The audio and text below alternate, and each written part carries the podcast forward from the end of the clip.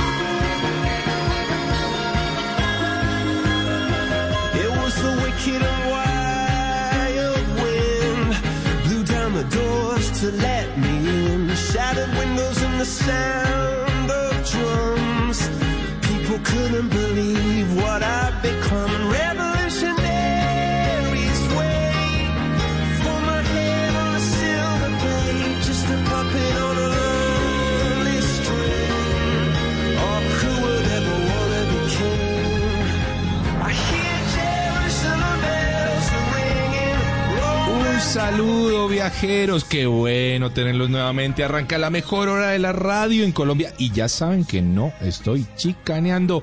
Travesía Blue, vamos a viajar, vamos a conocer, eh, vamos a ser los mejores guías que podamos ser para sus próximas travesías. Yo soy Juan Casolarte y como siempre acompañado de Mari. ¿Qué hubo Juanca? Yo no sé si es la mejor hora de la radio, pero sí estoy absolutamente segura que somos el único programa que habla sobre viajes y turismo en este país. y eso nos alegra mucho porque el turismo es una de las ramas más importantes para la economía de Colombia y lo hemos estado experimentando en toda esta nueva apertura y todo lo que se viene viviendo eh, después de todo el tema del COVID. Y aquí siempre aprovechamos para buscar cualquier excusa para viajar y hoy la excusa, Juanca, es Viva la Vida de Coldplay. Está muy buena canción eh, que nos invita, así su letra no sea del todo clara, es francamente una recreación de la vida del rey Luis XVI de Francia. Ah, qué interesante. Entonces, esta canción definitivamente nos lleva a viajar al Palacio de Versalles, en donde vivió este rey, no solamente él, sino su abuelo, su papá, eh, Luis XIV, Luis XV y Luis XVI, junto a María Antonieta durante la Revolución Francesa. Y esta canción es bien simpática, Juanca, porque cuando uno entiende eso es que empieza a hallarle sentido a la letra, porque uno no entendía cómo es que los revolucionarios querían la cabeza de quién en, una bandeja de plata, o sea, nunca lo mencionan, nunca dicen el rey Luis XVI, pero los estudiosos empiezan a hacer juiciosamente eh, toda la relación entre la letra de esta canción y la vida de Luis XVI y ahí se dan cuenta pues que es básicamente una apología a la vida de este rey. Oiga, está muy histórica usted en la tarde de hoy, ¿no? Sí, bastante. ¿Usted le gusta la historia, Mari? Me gusta, ¿Le iba bien en el colegio en historia? No tanto, me empezó a ir bien cuando empecé a viajar. Porque Ah. cuando uno viaja empieza a aprender de historia, de cultura, de geografía, de geología, ¿Sabe de me me antropología, pasó de mismo? todo. Me pasó lo mismo en los viajes. Juanca, y ahí es cuando uno dice, wow, pues cuando lo puedo vivir de esta manera a través de los viajes, pues resulta mucho más interesante. Y esa visita, Juanca, al Palacio de Versalles, que está más o menos a 45 minutos de París, pues tiene... No, está más cerquita, Mari. ¿Sí? Sí, está a, a 25 minuticos. Ah, bueno, yo lo está a recordaba un poquito 17 más. kilómetros Ah, nomás. bueno, mire, mire que es, súper, es más súper corto. Y cuando usted entra allá, pues empieza a descubrir una gran cantidad de lugares y de de, de, de opulencia Sí, que tenían estos reyes claro. en esos castillos, que básicamente es lo que le sacan la piedra al pueblo, como Claro. nosotros estamos comiendo de la que ya saben, Mm. y ustedes están felices, eh, Bueno, pero no se me desperdiciando ponga plata revolucionaria acá. No se me ponga tranquila. Pues terminan ahorcados, Juanca. ah, bueno. Terminan ahorcados frente al pueblo el rey Luis XVI y su esposa María Antonieta, de la que dicen, esa sí que despilfarraba. Sí, señora, ¿no? Oiga, le doy las formas de llegar a desde París hasta, hasta el Palacio. Cuénteme. Puede llegar por tren desde Ajá. París. eh, eso cuesta 3 euros. Vea, barato. Tan barato. 3 euros eh, cuesta desde París. Coche compartido también. Eh, 3 euros. Mm, facilito. En eh, tren, pero por vía San Michel eh, de Notre Dame, Ajá. ahí va a estar en 4 euros. Oiga, Juanca, mire que los 40, 50 minutos que yo le decía, lo decía en carro, pero claro, obviamente es mucho más fácil en tren. Sí, claro que sí, sí. Y en taxi también, pues le va, en taxi es el más costoso, le puede costar Uy, sí. hasta 30 euros. Sí, no lo dudo. Es, así que cuidado con ese pedacito. ¿Tiene, ¿no? ¿Tiene el valor de la entrada al palacio? No en este momento, pero ya le digo cuánto cuesta. Si mal no estoy, creo que es 20 euros. 29 euros. 29 Aquí euros. dice, 29 euros lo tengo ya. Y la, digamos que el tiempo Excursión que uno puede eh, recomendar para visitar este palacio, este castillo, puede ser más o menos de tres horas Sí. o de mediodía. Cuando Ah, es verano se aprovecha mucho más. Yo fui en invierno y obviamente uno sale del palacio y se congela. Eh, y los jardines no están tan bonitos y tan florecidos como Claro. están en verano, pero seguramente usted sí va a encontrar mejores precios durante el invierno. Oiga, y es un lugar que En tiene, Europa, o sea, en es un lugar que tiene algo más de 400 años de historia, ¿no? Ajá. Es un lugar interesante. ¿A usted le gusta ese turismo de castillos, de, de Sí, monumentos? Me parece espectacular, sobre todo imaginarme cómo fue la vida ahí, quiénes Claro. vivieron, qué se sentía caminar por esos lugares, por esos pasillos. Sí. Y, y, y este palacio es muy importante, Juanca, Sí, fue declarado sí, Patrimonio de la Humanidad por la UNESCO desde hace más de 30 años. Es una joya arquitectónica, es gigantesco. Y lo que le digo, los jardines hacen que esa visita sea aún mejor. Es, lugar, es un lugar en donde hoy por hoy se presentan eh, óperas, se presentan también espectáculos, pues artísticos, ¿no? O sea, eso sí no va a encontrar allí un concierto de reggaetón, no lo va a encontrar, pero sí de arte puro, de arte neto, de Ay, de- es que uno respira arte cuando está ahí, Juan, que de verdad que es muy bonito. Hay una película sobre María Antonieta Ah, que bien. deberían verla nuestros traviesos porque pues se recrea gran parte de la vida de ella dentro de ese palacio. Bueno, ahí está, pues estamos Viajamos, arrancando. viajamos a eh, París, Chévere. pues a Versalles realmente. A Versalles, sí, muy cerquita de París, ya lo saben, muy cerquita de París. Así que ojalá que si tienen la oportunidad de viajar a París, no dejen de contemplar la visita al Palacio de. Versalles, que es Obligada. absolutamente maravilloso. Arrancamos hoy, Travesía Blue.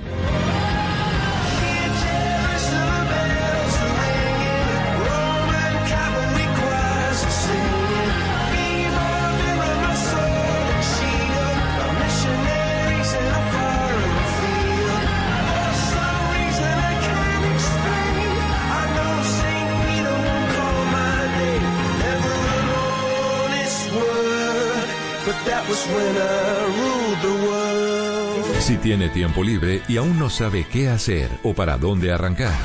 Aquí en Travesía Blue, este es nuestro recomendado.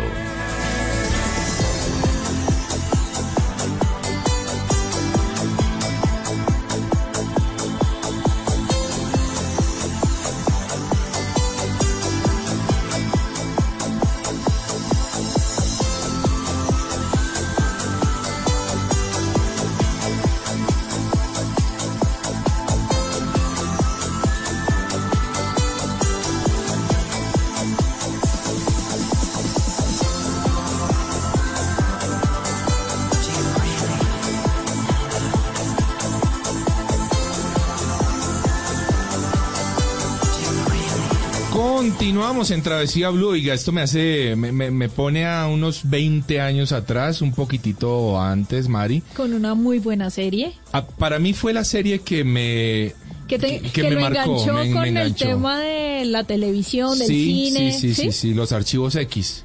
Fox Mulder y Dana Catherine Dana Scully. Scully. Eran los nombres de los, de los personajes, por Ajá. supuesto. Gillian Anderson, la actriz.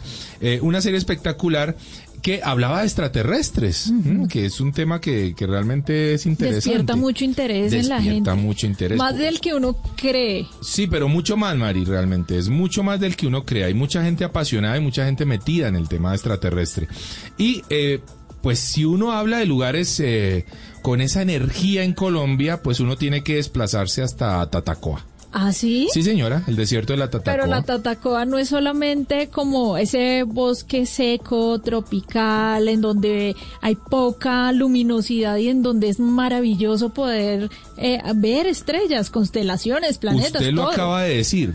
Y súmele a eso el hecho de cosas sobrenaturales No y de energías ser. muy interesantes que algunas personas han sabido aprovechar de muy buena manera para el tema de turismo. Por eso hoy le tengo de invitado a Albeiro Trujillo Soto. Él desarrolló un lugar que se llama Tatacoa Selfies. Vamos a hablar con Albeiro para ver qué es lo que nos cuenta de este lugar. Albeiro, bienvenido a Travesía Blue. Sí, buenas tardes. Gracias Juan Carlos, gracias por la invitación y estamos hoy directamente desde el desierto de la Tatacoa, Ah, qué maravilloso lugar. En nuestro sitio eh, Tatacoa Selfies.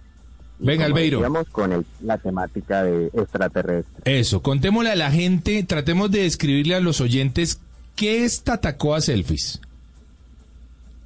Bueno, Tatacoa Selfies es un proyecto que nace por la necesidad en el desierto de la Tatacoa es eh, hay bastante turismo donde se habla de avistamientos, donde podemos observar las estrellas, donde podemos observar los planetas, es una vista hermosa, pero solamente eh, se hablaba de, que, de que hay de que hay avistamientos, entonces nosotros qui- quisimos recrear un poco el tema. Estamos organizando unos platillos voladores donde las personas pueden venir a tomarse las fotos. Estamos eh, organizando varios, varias imágenes relacionadas con el desierto. Increíblemente hemos empezado con este proyecto. Increíblemente ya nuestros visitantes dicen que al entrar al sitio se sienten muy buenas energías. Incluso en algunas fotografías han pasado cosas extrañas y, y- y nos asombra un poco el tema, incluso a nosotros que lo que lo estamos eh, desarrollando el proyecto, pero pero nos, nos llena de entusiasmo y, y nos hace crecer las expectativas sobre Tatacoa Selfie. Y es que, Mari, quiero contarle a usted a los oyentes que este lugar tuvo un auge inesperado y, repentino, así eh, muy viral, cuando en una de las fotos que toma Albeiro a una de las turistas que está en el lugar, eh, eh, lo toman con un celular. Y su brazo, el brazo de la turista no aparece. Es decir, el, el brazo de la turista desaparece en la foto. Entonces, sí, eso. muy extraño. Entonces, la turista unos días más tarde, pues porque como que ahí pasó la cosa así, de mándeme la foto, listo, pero no, nadie revisó nada. Y unos días más adelante la, la turista le dice a Albeiro, venga Albeiro, hábleme de ¿Qué esta foto, ¿qué pasó aquí? Pues claro que no había mucha explicación al respecto, pues podría ser un efecto de luz, podría ser tantas cosas, pero sí genera un, un boom especial. Y el tema de las selfies creo yo que que es un tema muy especial porque el lugar, Mari, yo lo pude visitar, pues tiene una serie de, de, de qué, esculturas muy interesantes para Es eso. que allá voy, yo quiero que Albeiro me, me cuente si lo que entiendo es que allá es como una especie de parque temático dentro del desierto con la temática de del tema alienígena, ¿es así? Sí, claro. eh, acá estamos desarrollando una especie exactamente de parque temático donde, donde estamos recreando algo sobre el tema alienígena, donde también encontramos una serpiente cascabel, que es una serpiente de la región, y la recreamos a unos 35 metros de larga, con una altura como mirador a 3 metros. Wow. Tenemos un corazón muy grande, es el corazón de las promesas que le llamamos, ya que El desierto de la Tatacoa eh, se ha convertido en un sitio que lo visitan muchas parejas, donde vienen a regalar estrellas fugaces, donde vienen a qué regalar la luna, donde vienen a regalar muchas cosas, entonces también lo recreamos en un corazón. Tenemos una puerta, es el portal dorado, donde al cruzarlo la idea es que la gente sienta buenas energías, porque es que la gente viene a eso al desierto, a encontrarse consigo mismo, a tener paz, y en esta puerta que estamos recreando es otro punto que, que hay personas que nos visitan en las noches y dicen que sienten miedo de pasar, Ujú. otros lo hacen con mucha, con, con mucho entusiasmo, dicen sentir excelentes energías. Y mire que es increíble, tal vez es el amor con el que, con el que le pusimos al proyecto, se ha regado en, en todo el sector y ya se habla de Tatacoa Selfies en las redes. Hay Muy gente bien. que se va entusiasmando, la persona que logra entrar a- al sitio. Tenemos un precio muy cómodo por ahora, 5 mil pesos por persona. Se pueden tomar 20, 25 fotos, pero más que todo la energía que con la que se llevan. Nos Me imagino. auguran muchos éxitos y eso nos tiene muy entusiasmados bueno, acá en el desierto de la Tatacoa. ¿Sabe, Juanca y oyentes, que, que me, me parece muy destacable todo lo que está pasando en esa zona? Porque es el claro ejemplo de cómo sacarle provecho a algo y agregarle valor. Sí. O sea, el desierto de por sí ya es una maravilla. Eh, las formaciones rocosas que hay allá, los diferentes colores, lo que hablábamos al inicio de poder ver tantas estrellas en, en un solo lugar. Pero además empiezan a, a modificarle con buena hotelería, con cosas como observación de estrellas y de planetas. Y ahora esto con el tema de, de Tatacoa Selfies, de poder recrear un poco ese fenómeno que usted dice se vive allá. ¿Por qué sería el, el desierto de la Tatacoa ese lugar en donde los ovnis podrían verse? Pues hace parte, Mari, supuestamente de una, mm, de una serie de lugares señalizados en, alrededor del planeta, en donde se pueden destacar lugares como Machu Picchu, lugares en, eh, en- en el, en el desierto del Sahara, eh, las pirámides de Egipto, algunos puntos estratégicos en donde se supone que la energía fluye de una forma distinta y en donde más avistamientos de ovnis se reportan. Eh, también está el, el desierto chileno, el de Atacama. Sí. Es decir, hay puntos especiales en el planeta eh, que por su ubicación supuestamente podría ser que sean eh, lugares especiales para el avistamiento de, de objetos. ¿Y se ha encontrado algo, vestigios? ¿Hay más testimonios de personas que hayan Sí, podido decir, sí, yo sí. vi esto, sentí esto? Sí, en el lugar hay ¿En mu- este en, el- lugar? en el lugar hay muchos testimonios. Ahí en Tatacoa hay un sitio que se llama el Omnipuerto y el Omnipuerto fue un lugar supuestamente mandado a hacer por los extraterrestres a la dueña del lugar porque necesitaban un, un espacio en donde poder aterrizar sus naves y una cosa y otra y el sitio es muy especial, lo pude visitar. Oiga, Albeiro, ¿qué tanta gente va al desierto de la Tatacoa movidos por, por esta iniciativa? Por, por esta idea de poder hacer avistamiento de ovnis o de tener una experiencia. energías de- especiales. Pues muy bien, Mari, un lugar de energías eh, definitivamente especiales que los turistas en Colombia deberían conocer. Es un espacio muy especial, muy cerca al municipio de Villavieja, eh, que es fácil de llegar desde el municipio de Aipe, cerca de Neiva. Y eh, allí a unos 10 mm, 10 minutos, 15 minutos se van a encontrar con este espacio muy especial. Los encuentran, por supuesto, en redes sociales, en Instagram, arroba tatacoa selfies, así los van a encontrar y pues van a poder tener y vivir una experiencia diferente en el desierto de la Tatacoa. Le mandamos un abrazo al Beiro y nosotros continuamos en Travesía Blue.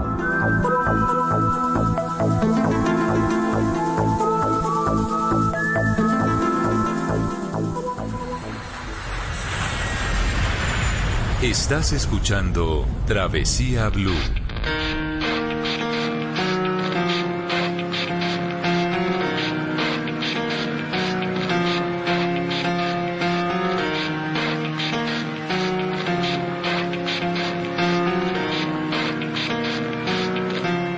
It starts with I don't know why. It doesn't even matter how hard you try. Keep that in mind. I'm designed this rhyme to explain in due time. All I know, time is a valuable thing. Watch it fly by as the pendulum swings. Watch it count down to the end of the day. The clock takes life away. It's so unreal. Didn't look out below. Watch the time go right out the window. Trying to hold on to didn't even know I wasted it all just to watch you go. I kept everything inside, and even though I tried, it all fell apart. What it meant to be will eventually be a memory time I tried so hard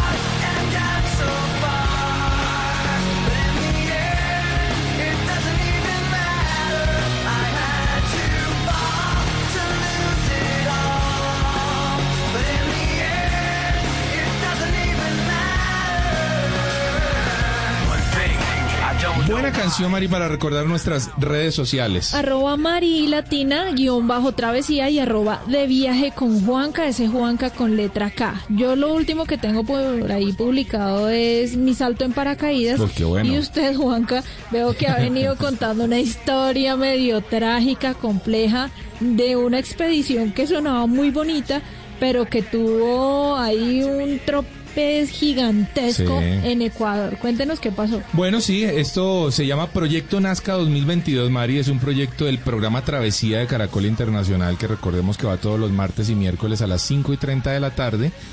Y eh, pues este año decidimos hacer una ruta en moto desde Bogotá hasta las líneas de Nazca en Perú.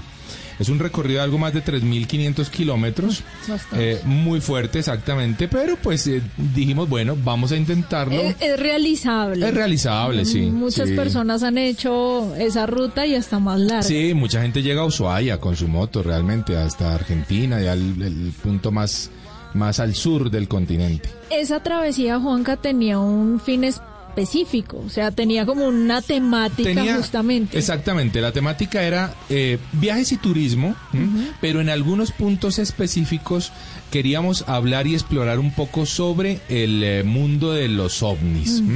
Por eso eh, nuestra primera parada era, eh, a propósito del invitado que tuvimos ahorita de recomendado, La nuestra primera parada era el desierto de la Tatacoa y fue realmente un lugar muy interesante. Ahora empecemos a orientar a los, a los oyentes. Para quienes quieran ir en moto o en carro al desierto de la Tatacoa hay dos formas.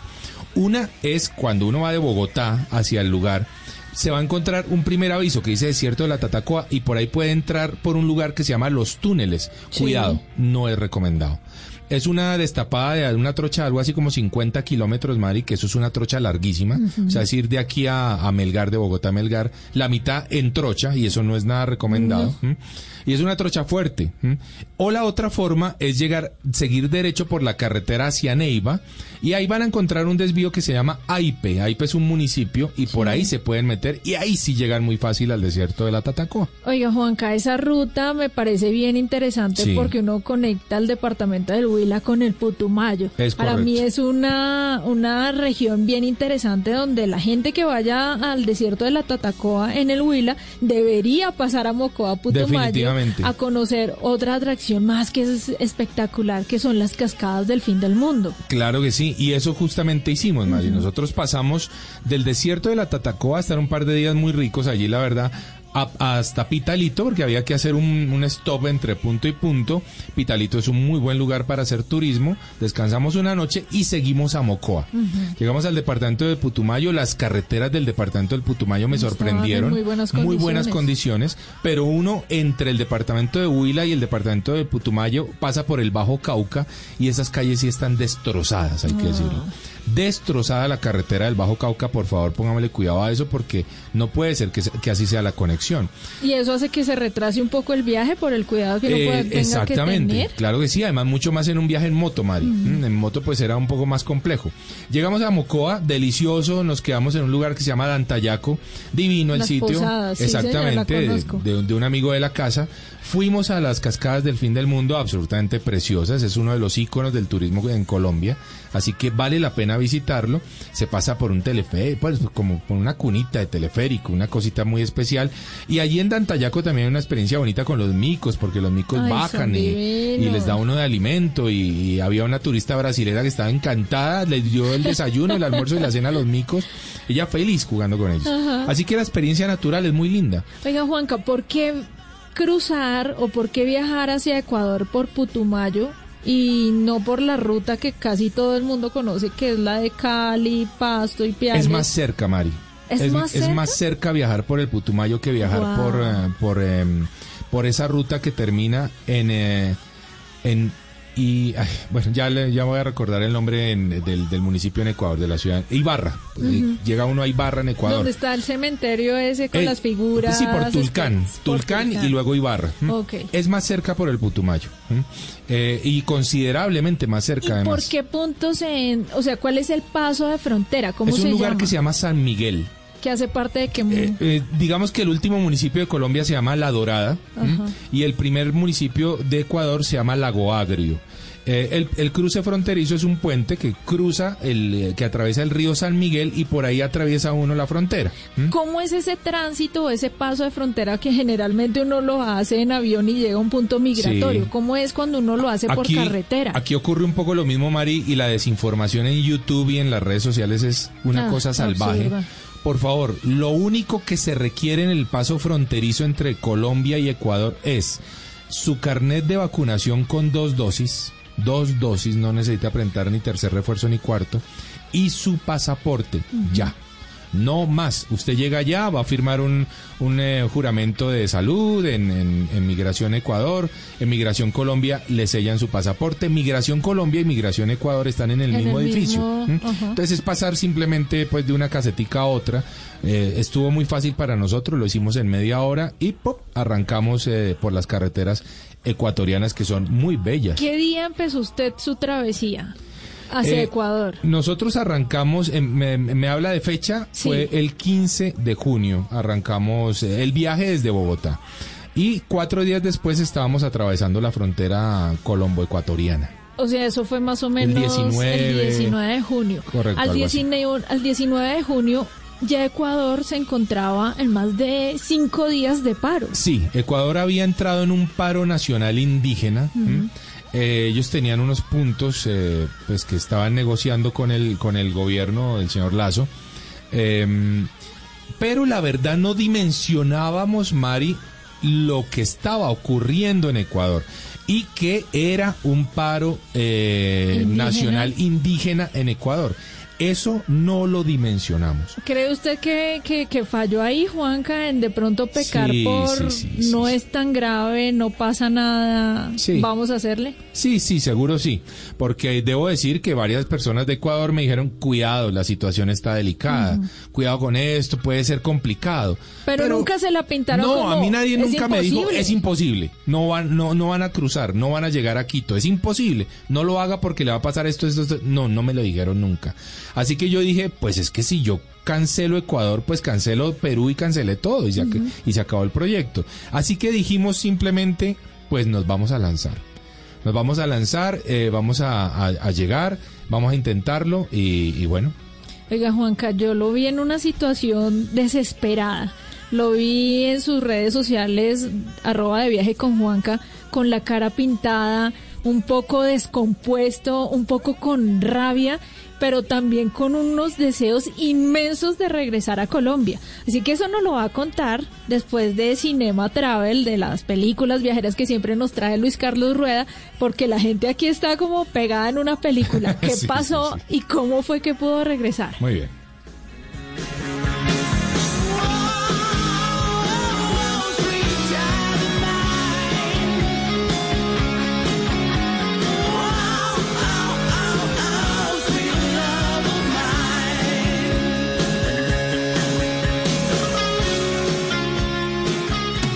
En Travesía Blue, Cinema Travel. His films have shaped the way America sees its justice system. Serpico. Guilty as sin. The verdict. Hola Maritza, hola Juan Carlos, hoy en Cinema Travel nos vamos a meter a los estrados con una película de 1996 recordando La noche cae sobre Manhattan, protagonizada por Andy García en el papel de un joven abogado a quien el fiscal del distrito le asigna un caso mediático y complicado. Un jefe de la mafia, es acusado de matar a varios policías. Una cinta estupenda que nos permite además celebrar la vida de uno de los más grandes directores de Hollywood, Cindy Lumet, un hombre que dirigió cintas famosísimas como Serpico, con Al Pacino, Tarde de Perros también, 12 hombres en pugna. Bueno, nació un día como hoy. Y el título de la cinta, La noche cae sobre Manhattan, pues por supuesto nos obliga a hacer alusión a uno de los lugares más visitados y fotografiados en el planeta, la isla de Manhattan en Nueva York, con interminables atracciones eh, turísticas. Hay que destinarle varios días a conocer todo lo que uno puede ver en Manhattan, el Central Park, el Times Square, el, eh, el Empire State también, además el puente de Brooklyn, la Estatua de la Libertad, Wall Street, eh, Washington Square, Broadway, por supuesto. Ahora hay otras atracciones nuevas también como Little Island, que es una isla artificial. También está el famosísimo Vessel, que es una estructura metálica que está abierta y cerrada porque se presentan muchos casos de suicidios. No han podido controlar eso, pero es un sitio bellísimo, una estructura metálica que parece como una colmena y, y es de los más fotografiados en este momento. La lista es interminable, es uno de mis sitios favoritos. Me encanta Manhattan, yo sé que a ustedes también. Así que hay que ir a Manhattan hoy recordándolo con esta película. La noche cae sobre Manhattan, Juan Carlos y Maritza. Hay y que es ir a ¿quién no, Manhattan. quién no quiere visitar Manhattan, Luisca, por Dios? Cuando uno no ha ido, Juanca, yo creo que uno sueña, Sí. pero sueña literal, o sea, Sí, uno sí, en los sueños lo visita, lo ve, cuando uno llega allá, siente una emoción, porque caminar por primera vez por el Central Park Ah, o por Times Square es como, Square. wow, por fin estoy viendo con mis ojos lo que tantas veces vi en las películas. Y empieza a darse cuenta uno también como del ambiente neoyorquino, de, de cómo uno se tiene que defender también, Claro. porque es una ciudad fuerte, un poco Sí, sí, agresiva, si se quiere, pero pues es que todo el mundo va a mil por hora. Nadie lo mira, o sea, No. cada uno va como en su cuento. Pero es una isla especial. Es especial. Es una isla especial. Sabe que viéndola desde arriba, desde el avión, me parecía impresionante porque lo veía como un Lego gris. Sí, tal cual. Se veía así tal cual y, y- y los rayos de sol tratando de penetrar hasta Sí. Llegar al piso. Es impresionante. Una isla maravillosa a la que hoy nos invita Luis Carlos Rueda, el hombre que más sabe de cine en Colombia. Ya regresamos. Estamos en Travesía Blue. Andy Garcia, Richard Dreyfuss. Estás escuchando Travesía Blue.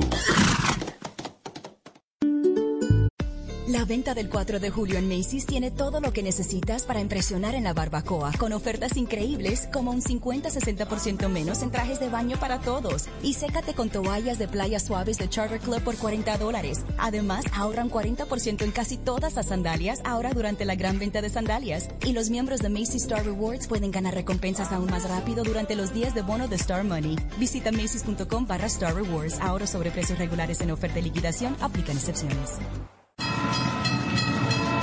Esto es Travesía Blue.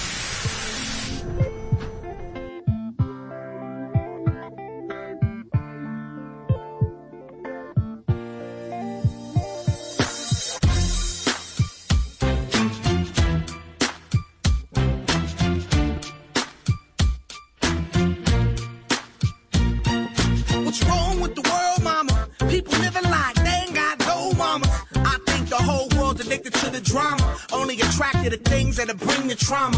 Overseas, yeah, we trying to stop terrorism. But we still got terrorists here living in the USA, the big CIA.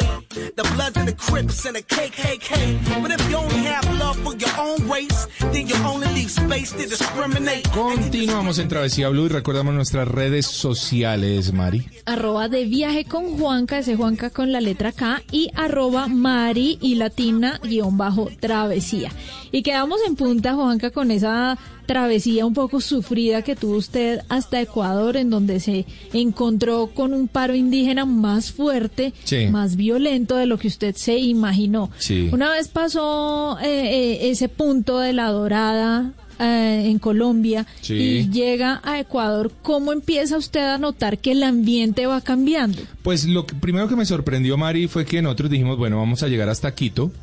Eh, era un trayecto de unas cuatro horas y media más o menos y la carretera absolutamente sola, eh, despejada, Nadie. Estaba para nosotros nomás, así que ya, que es esta maravilla, que es esta paisajes dicha.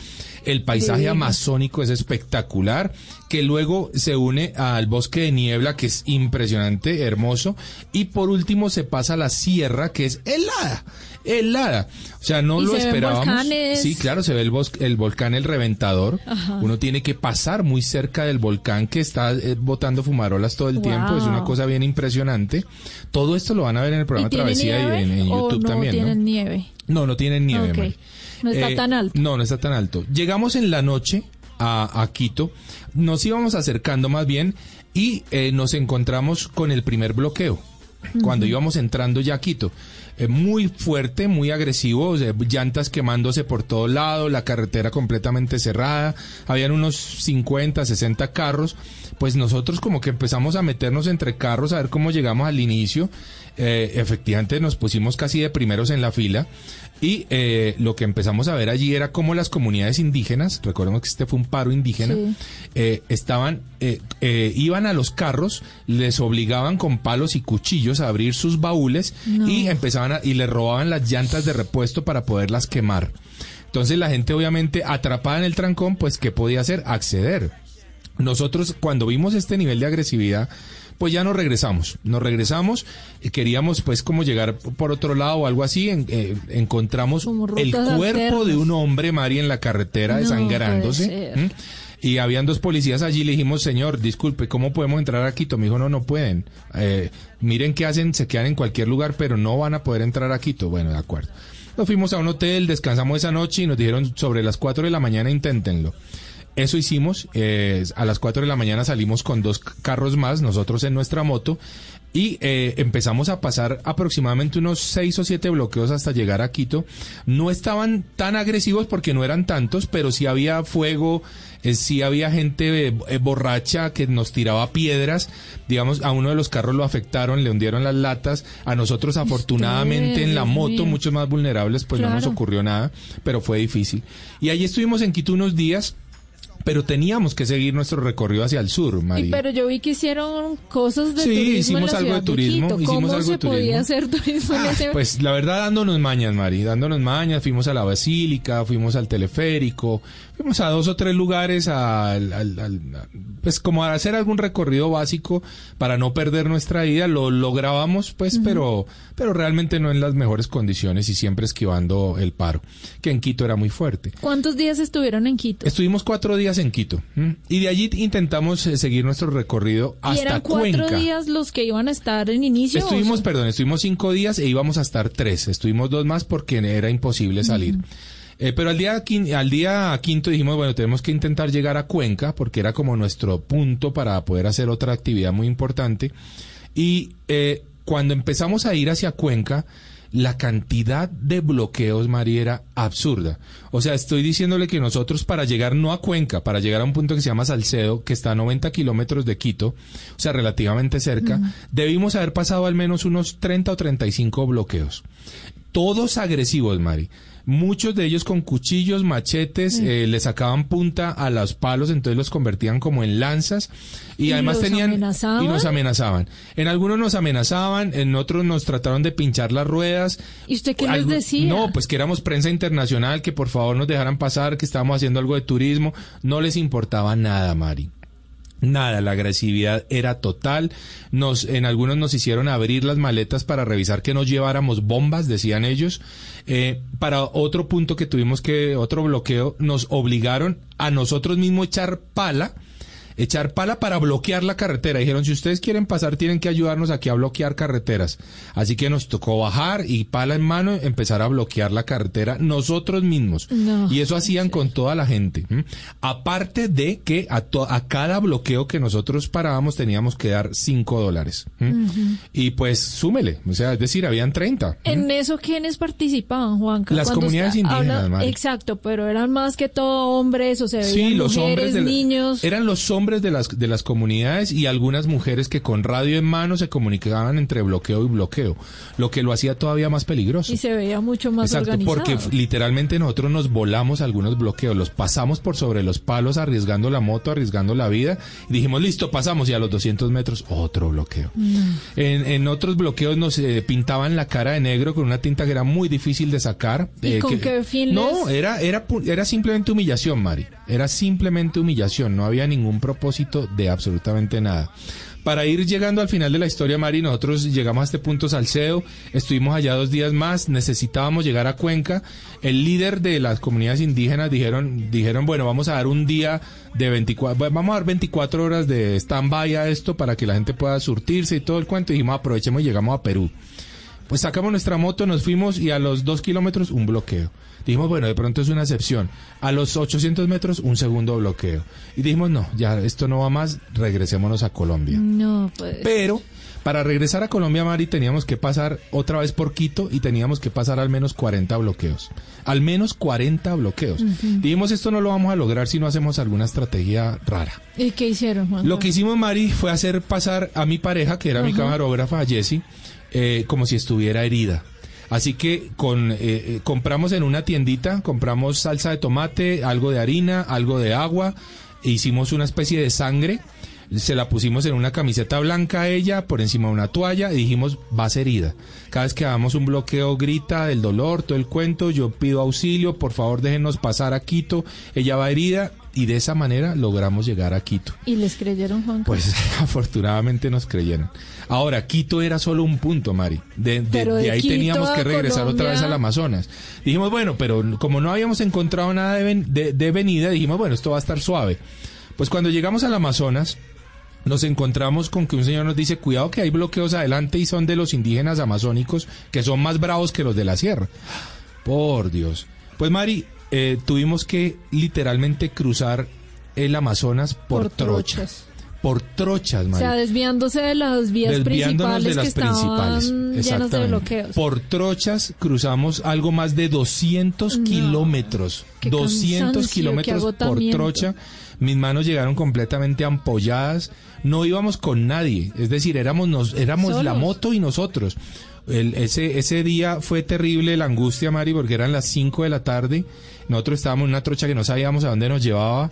Me quedaba un punto de gasolina en la moto No. y, de- y, y pensábamos, Dios mío, si algo no ocurre en este momento, pues nos vamos a quedar varados en el Amazonas y a pasar la noche en el Amazonas y mirar qué hacemos. Y esto sería terrible. ¿Y qué pasó? Llegamos finalmente a un río. eh, eh, en ese río habían barcas que lo pasaban a uno hasta Lago Agrio. Recordemos Sí. que Lago Agrio era el primer punto de, de Ecuador. Pero eh, pasar la moto era, era una locura. Esta es una moto de 250 kilos, Mari, que no está hecha para trocha además, así que las- la arriesgué todo el tiempo a todo. Y la moto afortunadamente reaccionó muy bien. ¿Qué moto es, Eh, es una Honda XADB, una 750, pero que tiene eh, una distancia muy larga entre ejes, es decir, entre las dos llantas, así que se pegaba con todo. Yo decía, en cualquier momento esta moto va a sacar la mano, pero no, lo hizo nunca, Mari. La, montamos en una balsa, pasamos al lago Agrio y dijimos, para Colombia. Pues cuando íbamos para Colombia, dos bloqueos. O sea, antes de la frontera, dos bloqueos. Y les dijimos, venga, déjenos pasar, les damos 10 dólares, no, les doy 20 dólares, no. Si ustedes quieren, tienen que estar aquí dos horas. No. Bloqueando ustedes carretera, dos horas.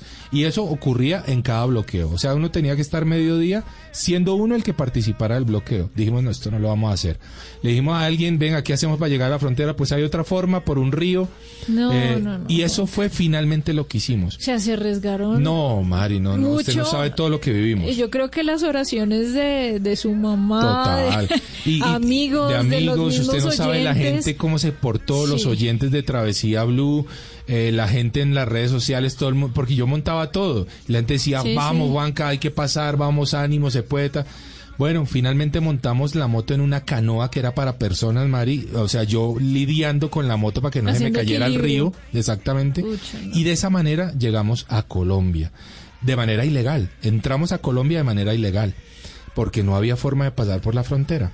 Fue una travesía, Mari, impresionante.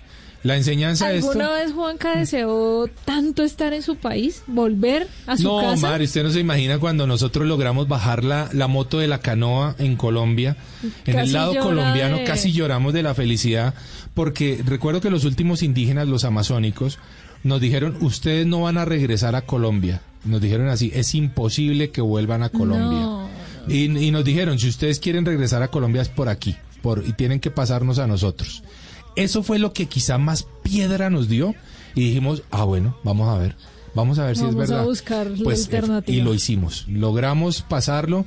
Ahora, esas trochas, Mari, era muy miedoso pasar esas trochas amazónicas porque uno pasaba por entre las comunidades indígenas.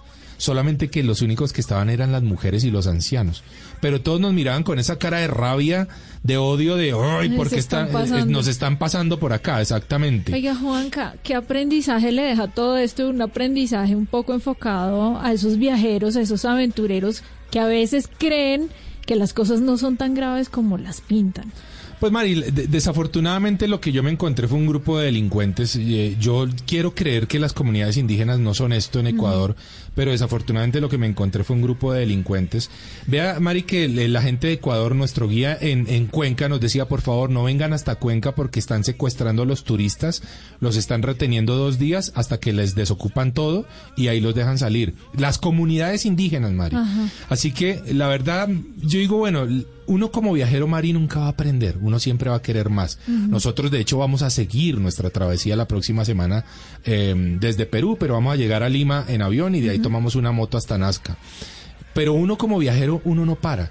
Aquí, lo- aquí el mensaje tiene que ser para nuestra Latinoamérica. Pidamos las cosas de- con, con decencia, pidamos las cosas con respeto. No puede ser que uno pida eh, o exija que le bajen el precio a la gasolina secuestrando turistas, amenazando, robando, pinchando a la gente, matándolos, lanzándonos piedras. Vea, Mari, nosotros pasábamos por algunos bloqueos donde los eh, donde había gente en los puentes arriba tirando piedras a quienes a quienes se lo pasaran. Todo eso lo como tuvimos si no que pasar. fuera otro ser humano. Somos humanos, exactamente, Mari. Somos personas, somos una comunidad andina. ¿Por qué nos estamos haciendo esto?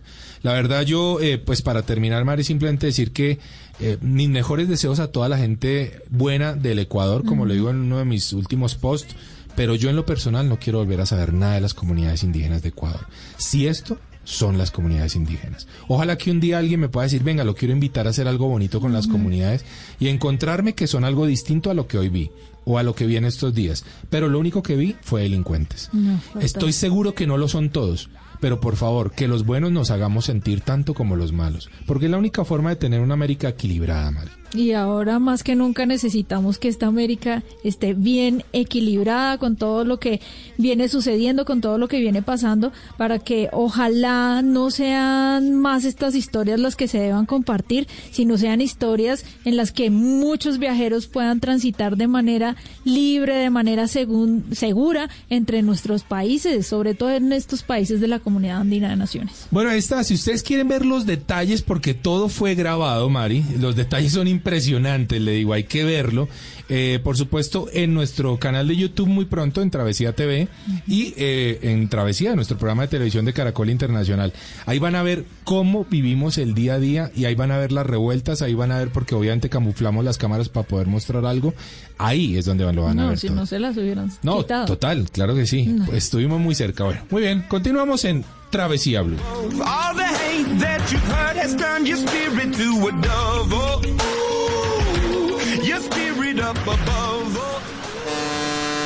Esto es Travesía Blue.